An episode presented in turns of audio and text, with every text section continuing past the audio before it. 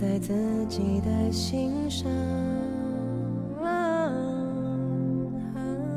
有一种在阳光很好的午后，然后看见空气里灰尘漂浮的那种感觉。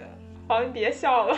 没有，因为阳光里灰尘在漂浮，我就想说装一个新风系统，因为 最近在看关于装修的内容。我那俩脚就是跟两条面条一样，就是 绞起来了。那说明你柔韧性很强，你应该去学现代舞。啊，虽然我的身体困在家里，但是我的灵魂也跟着一起跑到大草原上去了。对于小学生来说有些幼稚，但是对于我们来说刚刚好。因为小朋友们已经很快乐了，他们的烦恼很少。扎心了。他就他特别的卖力，就是在那跳很攒劲儿，就是叫的很大声，然后用的一个什么 slogan，什么腰间的赘肉咔咔掉。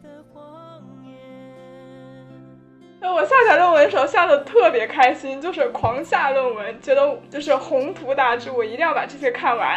对，然后看的时候就 啊，根本看不下去。这就是什么买书如山倒，看书如抽丝。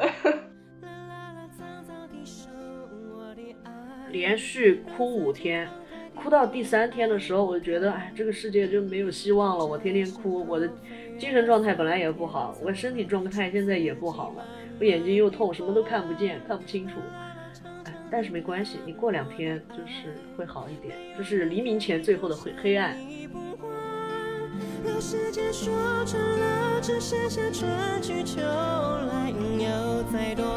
也会太难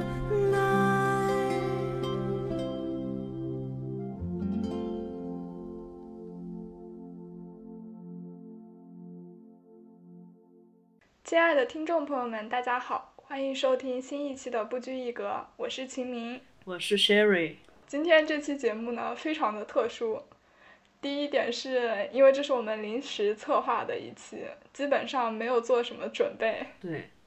第二个就是我们这期节目录了两遍。对，这果然是没做什么准备，因为 我没注意到我的录音笔它已经满了，录不进去了，白聊了很久。第一遍我们就完全是白聊了，根本就没有录上。然后虽然状况挺多的，但是，唉，我们现在重新录这期节目，还是认真的聊一下吧。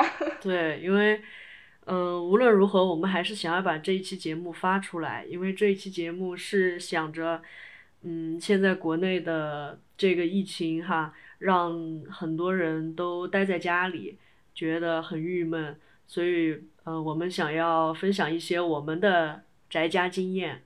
嗯，希望能够让大家放松一下，或者是心情好一点。对，其实我跟仙瑞两个人呢，是都是属于比较宅的。对，特别是我现在因为写论文的关系，已经一个多月，基本上都是待在家里，就除了需要。购买生活用品的时候会去一趟超市，其他时间我就没有出门了。可以说跟很多国内的朋友状况也差不多，虽然我是主动 选择这样子的。然后对于我来说呢，我现在最主要的让自己平静下来的方式就是听一些白噪声，比如说我特别我最近特别喜欢的就是冬天下雪和壁炉的声音。嗯。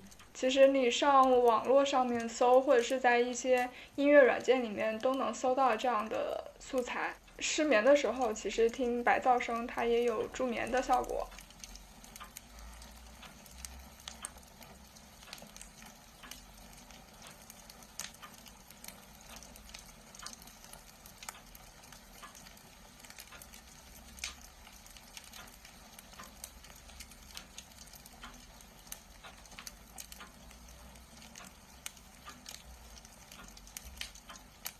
的 ASMR 是不是也是白噪声啊？其实也是的，但大家还有一些什么冥想的音乐。嗯，说冥想音乐的话，最近也不是最近吧，反正就是上海可能还是大城市比较火嘛，有那个正正念活动。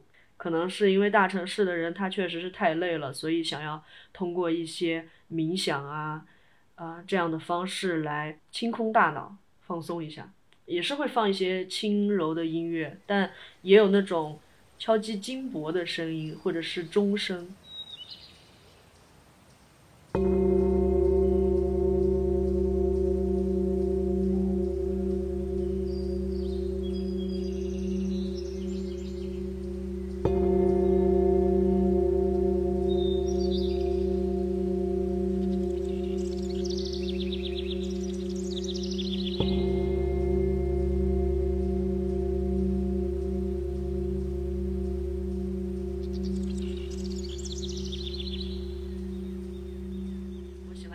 个就是教教室里老师上课的声音，还有就是同学窃窃私语的声音，这个就是一点也不会影响我。我有的时候在极度安静的环境下，我反而写不了东西。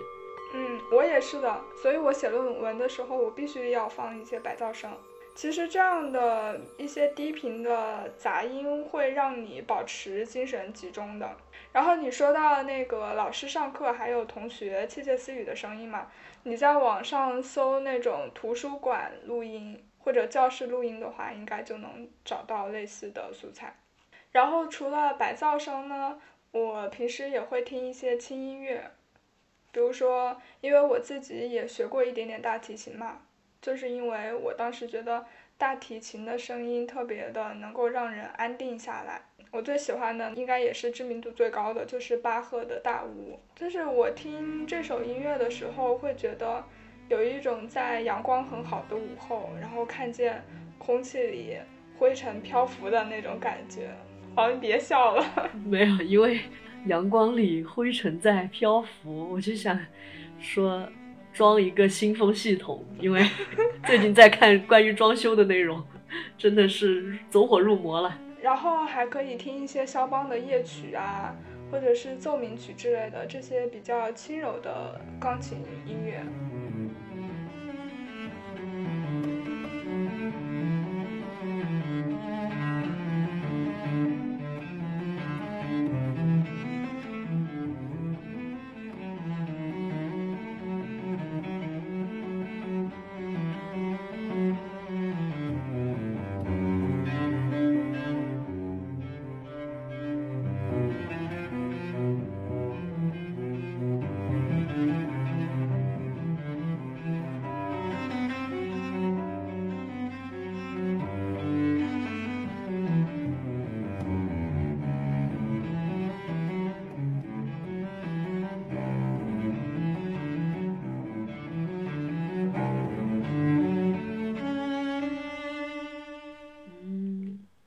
下来，因为我一般听古典乐的时候，就是环境太舒服了，我就睡着了。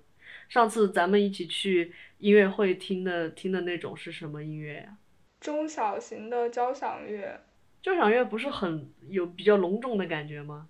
不一定的，因为交响乐它实际上是一种，嗯，是一种体裁嘛，就是弦乐和管乐组成的。它有那种比较恢宏的风格，当然也有很舒缓的风格，比较抒情的风格吧。就是特别是每一首交响乐，它中间都会有一个章节是慢板嘛，慢板的那一段就是会很抒情的。你就是在那一章节睡着的。嗯，是的。就是我整场后来都睡着了，直到大家就是鼓掌起立了，我才惊醒。因为大家在鼓掌的时候，我反应很快，我马上醒了，我起来鼓掌了。对，我确实不知道你睡着了，你不告诉我的话，我真的不知道。这也是侧面反映了音乐是真的能平静人的心情，很平和。对，因为人只有在感觉很舒适、很放松的环境之下，才能够快速的睡着。除了白噪声和轻音乐，还有一类仙人很喜欢的，就是爵士。你可以也给大家推荐一点点。对，就是如果需要舒缓的感觉呢，就要听一些很原始的爵士，或者说是很古早的布鲁斯。这里推荐一个 L Fitzgerald，菲兹杰拉德是吧？这不是写《了不起的盖茨比》的吗？啊，对对对，是那同一个姓。这个女生她的声音就是非常醇厚，也是跟 Louis Armstrong 有有那个合作的一个女生，所以他们两个的声音就非常的合，因为声音都算是比较低频的。然后也有一些新的爵士乐手，他们也有一些比较经典的慢歌吧，王若琳呀，对吧？大家多多少少都是会知道一些。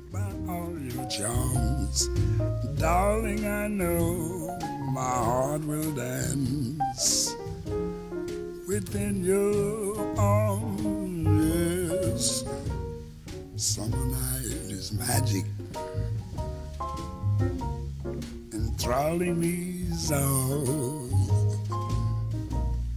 The night would be tragic if you weren't here to share, my dear, covered with heaven above. Let's dream a dream, love for two, wrapped in the arms of sweet romance, under a blanket of blue. Under a blanket of blue. Just you and I beneath the stars, wrapped in the arms of sweet romance. The night is ours under a blanket of blue. Me be thrilled by all your charms. Darling, I know my heart will dance within your arms. 然后有那种做纯音乐的，他只是小提琴手，或者说是一些小号手。我这里推荐一个叫 Chet Baker。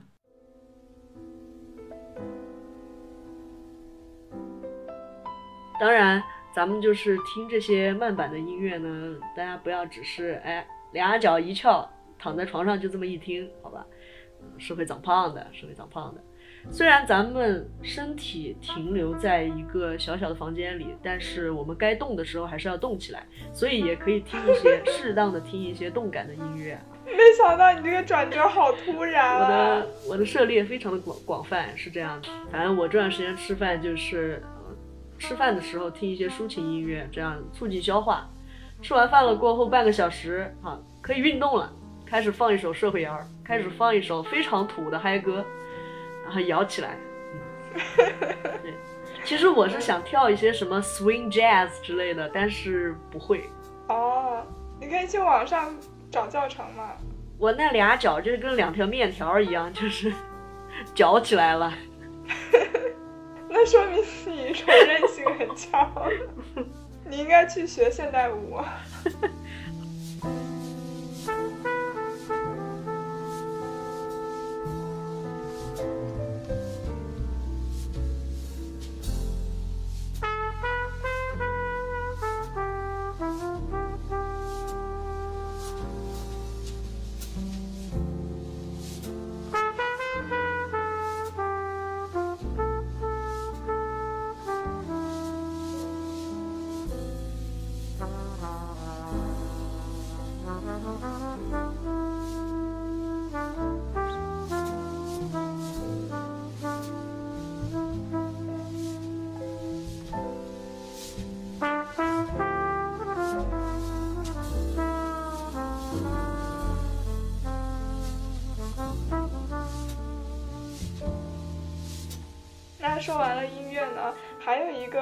相信很多人都会做的事情，就是在家看剧。对，嗯，因为我跟小明都很喜欢一个老剧了，就是《老友记》，真的是经久不衰啊。因为情景喜剧就是你可以从中间任何一集开始看，特别是你熟悉它的情节了之后，也不会占用你很多的注意力嘛，所以你可以一边把它放着当背景音，一边做自己的事情。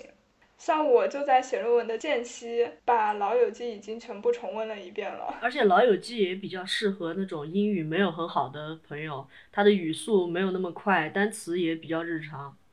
包括还有一个短剧也特别有意思，也是属于长盛不衰了，叫《Yes Minister》，是大臣。然后第二季是是首相，这个真的是很有意思，大家有机会可以去看一看。这个我还没有看过，我可以把我把它列为我的待播清单。然后你刚刚说到经久不衰，我还以为你会说《武林外传》哦 哎呀，《武林外传》也是，它好看的点真的是原创。我觉得它是很符合中国人价值观的一一部剧吧，算是。对其实是很正能量、很温馨的一部剧。对，而且把那种武林用一个小视角的方式给展现出来了，觉得真的很有人情味。很有江湖气的，对对，真的还挺不错的。我有一个朋友，他就是每次心情不好的时候，他就会看《武林外传嘿，兄弟，我们好久不见，你在哪里？嘿，朋友，》。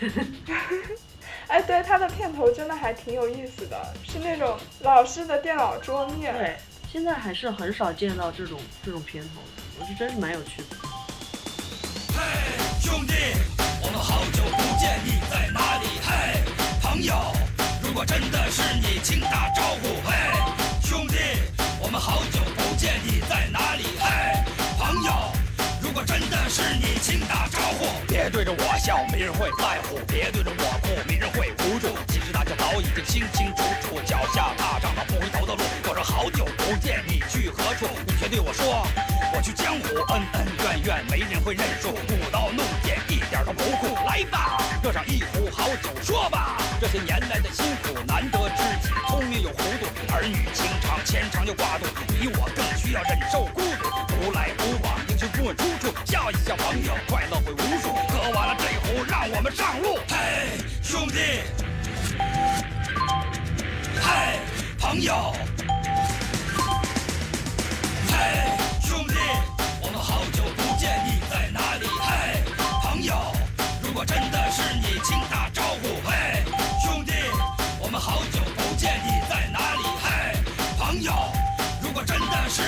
打招呼。嘿，兄弟，我们好久不见，你在哪里？嘿，朋友。当然也有很多很优秀的国产剧了，只不过这里就提名几个几个情景喜剧吧。是的，因为我觉得喜剧相对来说它比较短嘛，然后也能够快速的给你提供一些欢乐。对，反正我是在学习压力很大的时候看《老友记》，真的效果特别好。那除了情景喜剧的话，你还有什么别的类型的视频想要推荐吗？其实我想要推荐就是一些纪录片，因为情景喜剧有的时候会觉得说，哦，我看完这一集我就想看下一集，一整季都看了，有的时候会觉得有点占时间吧。但是一个纪录片呢，你就会觉得这一集就是完完全全是一个故事，跟别的没关系。我在这里推荐，嗯，由于大家都被困在都市里，咱们可以看一些 BBC 呃 BBC 的自然风光类的，或者是拍摄的关于动物的一些纪录片。有动物世界吗？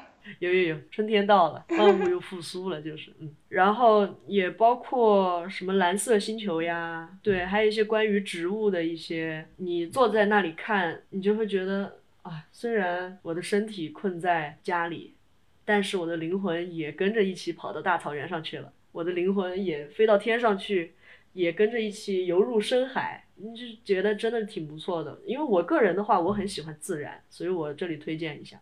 你说到这个，我就想起来我原来看过的一个也是 BBC 出的纪录片，叫做《植物王国》，只有三集，然后它就是拍了很多年，在一个皇家花园里面的一些植物生长过程，就是延时摄影嘛，就是你可以快速的看到一株植物是怎么从一个种子，然后发芽、长大、开花、结果的。你有去过苏宁电器吗？就是那种卖卖电视的啊，地方。我去过去过那个高清电视的地方，对吧？哎，对他们就很喜欢放这种东对，西。就很喜欢放动物，然后植物，应该是为了显示它电视的水平。看它的色彩。哦，然后因为毕竟还有疫情这个事情一出来嘛，对吧？大家可能很有一些意见，嗯、那么在这里插播一条，可以适时的进行展开一场爱国主义教育。就是有两个纪录片，我可以推荐一下，一个是关于脱贫攻坚的内容，是一个香港的主持人去参与拍摄的，名字叫做《无穷之路》啊。就是讲的一些山区啊、偏远地区的，呃，居民们如何在国家的帮助下脱贫。另外一个呢，就是今年新推新推出的打虎拍蝇反贪的纪录片，名字叫做《零容忍》，大家也可以去看一下，看了很得劲儿。我要把你这一段单独剪下来，你可以拿去作为你以后申请入党的素材。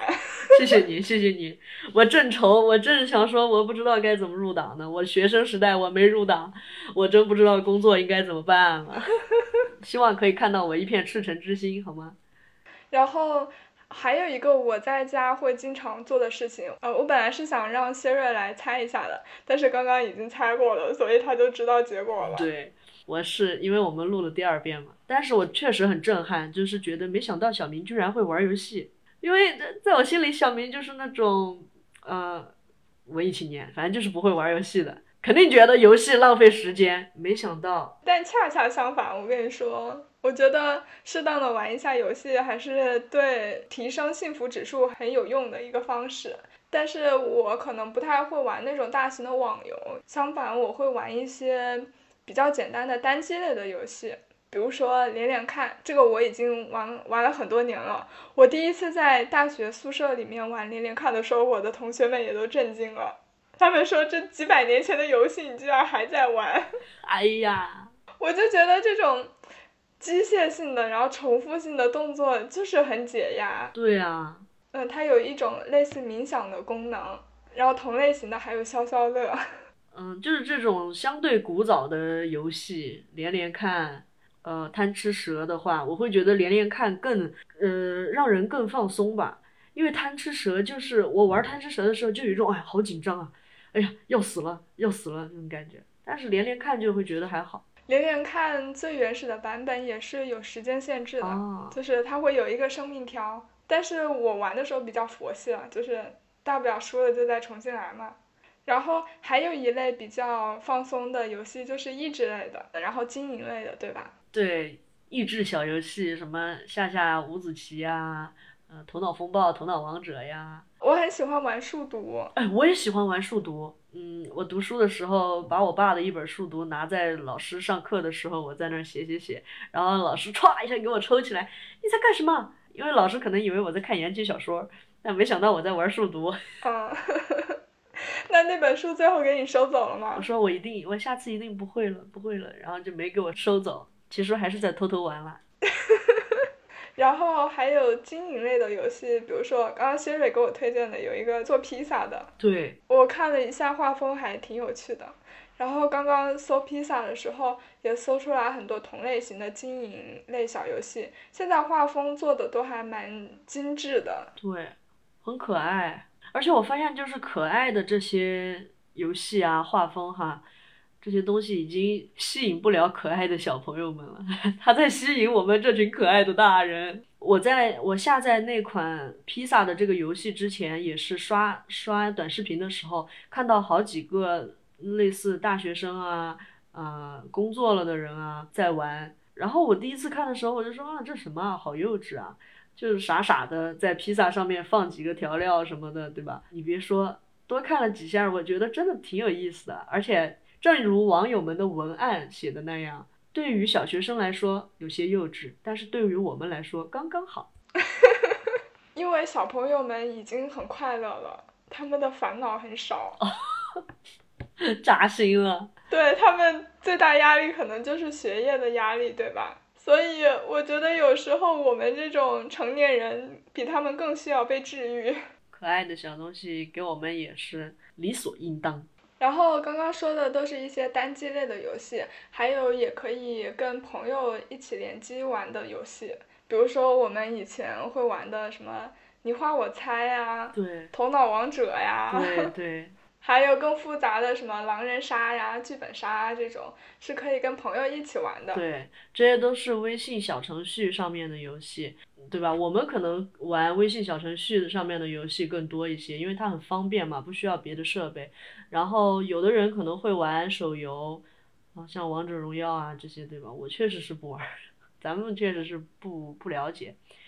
然后其实还有一部分人，他们玩的单机游戏是电脑上的，就是 Steam 嘛，他们可能会联机玩，这些也都挺有趣的。因为我觉得在疫情期间，你一直被关在家里，还是需要多跟朋友联系一下的。然后这种游戏呢，恰恰可以提供你们联系的机会，而且也不用费心思去找话题。有的时候跟朋友不用说，呃，张三啊，最近过得怎么样啊？现在的跟老友回顾往事，就只需要一局，张三进链接，走，搓麻将了，改天我们也打一局。可以。然后还有一个方法是最近 Siri 提醒我的，就是去网上看一些搞笑啊或者治愈的图片，比如说猫猫狗狗的呀，对吧？因为他前几天突然给我发了一张很可爱的柯基微笑的照片，然后我看完之后心都要化了，就感觉啊自己真的被治愈到了。而且对于小明来说，云养猫猫、云养狗狗也不需要打扫，也不需要喂养。是的，因为我自己如果养猫的话，我就会很操心它，所以我就觉得云养猫对我来说就是挺好的一件事情。我还专门在小红书建了一个收藏夹，那个文件夹的名字叫做“不开心的时候看一看”，搜集了很多我看完之后觉得很快乐的图片。说到小红书哦，我也是最近才用用上小红书，就是，然后我天天就在那儿看一些家装类的内容，然后就是吃饭，然后就是猫猫狗狗，还有就是老友记，这四个部分就组成了我小红书的首页。你在小红书上面看吃饭，是人家教你怎么做菜吗？还是就人家吃饭的是是人家教我怎么做菜，当然虽然我不做了，啊，我有看过，我有看过，确实有些图片拍的还蛮好看的，就是很吸引对，人。而且就是感觉他做的也都蛮家常的，什么呃爸爸教我的辣椒炒肉什么的，哎，这种题目我就必须得点进去看一下。我在小红书上面看的比较多的，除了宠物的照片，还有老友记，然后还有就是跟我读研有关的一些东西，然后我还会看李若彤的健身视频。我知道现在最近很火的是刘刘畊宏对刘畊宏很火，但其实李若彤也一直在小红书上面发她健身的视频。嗯，我我没有看过刘畊宏啊，但是李若彤她给我感觉就是很喜欢健身的热心的阿姨，在疯狂的向你推销她的健身方法。郑多燕应该也差不多年纪了吧？如果她复出拍视频的话，应该也是这个效果。但是李若彤因为她普通话不是很标准嘛，她说话的时候就有一种很很呆萌的感觉。哦，我之前坐久了会腰疼，然后我就去搜了一下他关于怎么缓解腰疼的一些视频。就很有用是吗？嗯，还是挺有用的，因为方法都很简单，就是你躺在床上啊，或者躺在地毯上就可以做。其实我最近看到一些健身内容，也是契机，也是因为就是天天在家里躺着听音乐，坐着看视频啊，屁股疼。那他到底是为什么火起来的？他的视频就是好在哪里？对，主要你没看过吗？他，嗯，当然他自己也是很幽默风趣，他就他特别的卖力，就是在那儿跳很攒劲儿，就是叫的很大声，然后用的一个什么 slogan，什么腰间的赘肉咔咔掉，他真的是这么说的，什么小蛮腰我想要，腰间的咔呃什么赘肉咔咔掉。就是真的很可爱。然后他们就会放一些音乐。最近火起来是因为，最近火起来是因为两件事情。一件事情是刘畊宏锻炼嘛，他穿紧身衣锻炼，胸太大了，太明显了，然后被抖音就是给封封直播间了。啊，对，然后再开播的时候，就看到刘畊宏和他老婆穿上了羽绒服。他说，官方说他们有点暴露，很搞笑。而且最搞笑的是，这件事情，这个暴露，这个擦边球不是刘畊宏的老婆 Vivi 打的，是刘畊宏打的擦边球，哎，现在这个审核机制真的是太搞笑太智能了，太智能了。哎，然后，然后第二个就是他用《本草纲目》这首歌，然后编了一个健身操，非常的简单，但是非常的快。我跳了一下，我坚持了半首歌吧，我累得气喘吁吁，根本跟不上他这个节奏。但是这里说一下哈，刘老师、刘教练说没关系，不用完全跟上他的节奏，一定要把动作做标准。我其实没有想到，在这样的情况下，你居然变得上进了，就是还会开始健身对，了。真的也是没想到的，因为我还记得我们今年的那个新年 flag 那一期里边，我说我完了，我要废了。对，结果这才过了第四个月吧，你已经蜕变了，钮祜禄。是的，那觉得，那你觉得把这段时间用来学习提升自己，是一件怎么说呢，值得推崇的事情吗？我觉得这件事情，如果是你跟自己纵向对比，当然可以推崇，只要想法不是那种这个时间大家肯定都大家肯定都很 emo，都不想努力，不想上进，都想躺平。我这个时候我要偷偷努力，卷死他们。如果是这种心态就不好了，我就要强烈的谴责。就是我今天没有提到说要阅读或者是推荐一些书嘛，就是因为我考虑到在这样的情况下，很多人已经身心俱疲了，就包括他们其实在家也是要抢菜啊，然后也要做饭啊，已经很累了，没有必要说去 push 自己，还一定要学习。一定要自律什么的，你首先要保证自己是一个快乐的、心情好的人，因为我觉得对大部分人来说，阅读可能还是一件需要耗精力的事情。对，真的很耗精力，真的是我前几周，我上个月我就打算，嗯，为了我们这个播客，嗯，言之有物，我决定我要看几本就是哲学类的书。我上一秒下载了康德的三大批判，下一秒就把微信读书给关了，下一秒就直接就奔向知乎的书架里边，我就看那种 VIP 的小甜文啊，还包括什么啊人性的审判，反正还有什么 中国特大凶杀案，真的，哎，就看这些呃刺激的东西去了。不，我希望你保持，你不是说要为了我们播客言之有物？我一定好好努力。哎，我书本划的那三本儿，我也是。刚打开看了几章，然后康德的那个纯粹理性批判，我是听别人的播客，就是 听视频讲解。哦，你看听播客也是可以学习的。对，听播客真的是可以学习的，就是因为有的时候感觉看不进去，但是一些视频啊或者是声音的东西就能渗透。但是听我们的播客好像学习不到什么，我们只能给大家带来快乐。对我们播客的目的不在于说要传播什么知识，而是分享一些有可能不同的看法，然后用一个轻松愉快的环境，给大家一种相互讨论的感觉。嗯，那我们可以现在打开微信读书看一下自己的书架上第一排都有哪些书。嗯，我的第一本是。嗯，研究是一门艺术，就是美国教授教你怎么写论文的。哦。然后第二本是我一直想看，就只是放在书架还没看的，叫做《精英的傲慢》，好的社会该如何定义成功？其实这本书好像前段时间在网上还挺火的吧，我经常有听到播客或者是看公众号提到这本书。所以我就比较好奇。第三本书呢？第三本书是中国当代电影的空间叙事研究，是我写论文查资料查到的。嗯，第四本是一个系列，叫做豆瓣万人想读好书系列。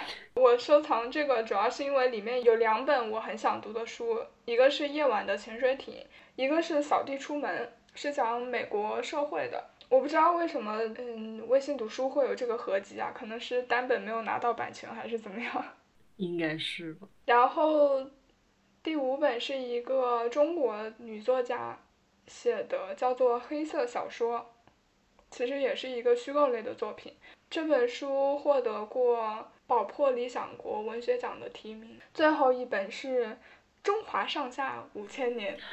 因为我突然有一阵就觉得自己的历史真的太差了，我觉得我需要补一下，我就想从最基础的历史书来看起，所以就决定把《中华上下五千年》看一遍，而且还是插图版的。插图版真的能让人更看得进去。那你呢？哎，我的书架上最近看的这三本是，三本都是叔本华的，一个悲观主义者的积极思考，作为意志和表象的世界，还有人生的智慧。你这个名字倒是挺好的，一个悲观主义者的积极思考。但是我感觉你三本看完下来，你根本不会积极思考，你就是会觉得生活都是虚无的。对，哎，毕竟是叔本华嘛，他本身就是个悲观主义者，能有多积极的思考呢？反正然后还有三本是什么？还有三本是康德的三大批判合集，我还没看呢，就是刚下载下来，所以他们排在前面了。嗯，然后是麦琪的礼物，欧亨利的短篇小说集，对我我超级喜欢看，我从小就喜欢看，觉得呃每个故事都很有很有人情味，小人物平淡的生活也可以过得很幸福，虽然很心酸，但是落点在幸福上，所以我还觉得蛮好的。哎，我觉得从这一点其实能看出来我跟你阅读口味的差别。像我看短篇小说，我喜欢卡夫卡那种，啊对我喜欢超现实的。啊，但是我觉得你好像更喜欢现实主义一点的。对还有一。本是啥？还有一本播不出来，还有一本乔治奥威尔的《动物庄园》，播播不出来。哦，那那这本我们就不多聊了。哎，不过我跟你说啊，你书架的前四本就是叔本华的三本，加上康德的，对吧？这让我想到了我刚开始准备论文的时候，那，我下载论文的时候下的特别开心，就是狂下论文，觉得就是宏图大志，我一定要把这些看完。对，然后看的时候就，啊，根本看不下去。这就是什么买书如山倒，看书如抽丝。真的，这些书下载下来的时候，我就觉得我一定要把它给啃下来。啊、看了没两页，我就嗯嗯，看一会儿人性的批判吧，回知乎看一会儿东西吧。哎，我都我都没有买微信读书的那个无限卡，我居然但是你买了知乎的会员。对我买了知乎的那种烂文章的会员，没救了。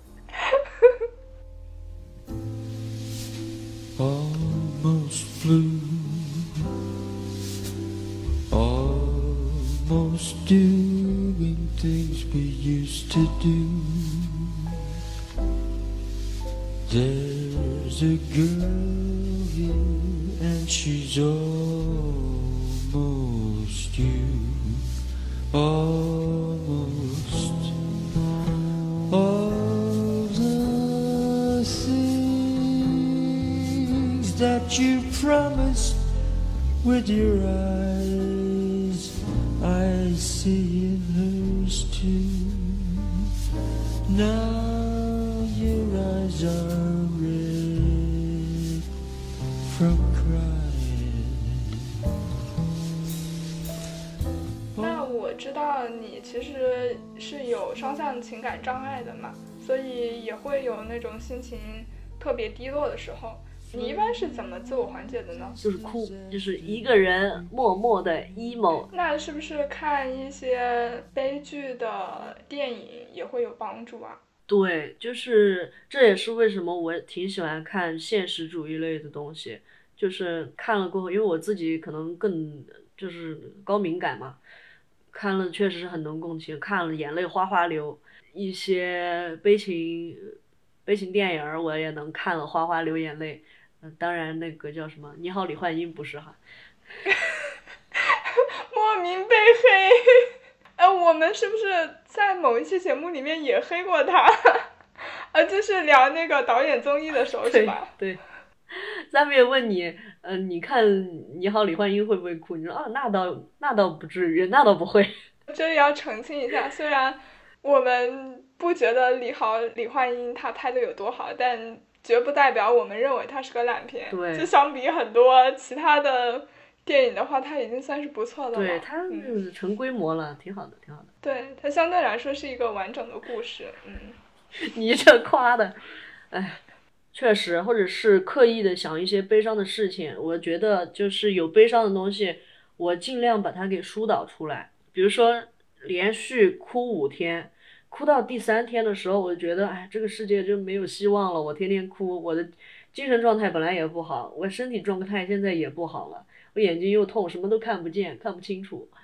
哎，但是没关系，你过两天就是会好一点，这是黎明前最后的黑黑暗。哦，你会连续哭好几天吗？嗯，那其实还蛮耗耗精神的。嗯，对，我以前就是会觉得说哭太累了，我想我把它压住，咱们不哭了，觉得哎呀这有什么呢？不过就是现实世界，然后嗯没什么好哭的，咱们要做一个坚强的大人，然后怎么怎么样，没有用，没有用，该疏导就疏导出来。我觉得哭比锻炼 稍微没那么累。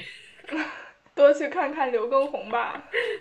嗯，锻炼其实也还可以，因为我最近开始撸铁了，嗯，但是因为这期是宅家治愈嘛，所以如果愿意的话，在家里跳跳操，嗯，然后不行的话就哭一哭。如果身边没有人的话，也要多跟朋友打电话，这个非常有用。确实，因为我前几天刚跟一个上海的朋友通完电话嘛，就是我开始问了一下他的情况啊什么的，然后他的话就开始变得特别多，就基本上一直都是他他在说他自己的事情。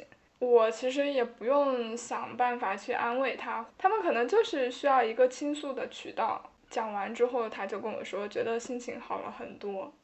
所以我也建议，嗯，特别是在上海的朋友，可以多跟亲人朋友通通电话呀，聊聊天呀。我觉得在这种情况下，其实还是能感觉得出来，人与人之间的交际是很有必要的。这个是网络所没有办法取代的。对，这里就是因为小明，嗯、站在一个倾听者的角度嘛，希望大家有什么就多跟朋友们交流一下。然后我站在一个倾诉者的角度呢，我想说大家不要担心，因为确实有的时候有一些倾听者，他不是光听，他就是听完过后给你一大堆意见，完了这些意见呢都是老生常谈了，还跟你说，哎呀，抑郁了运动嘛，你的一日三餐一定要吃好，你该些什么什么，嗯，这都是老生常谈的东西。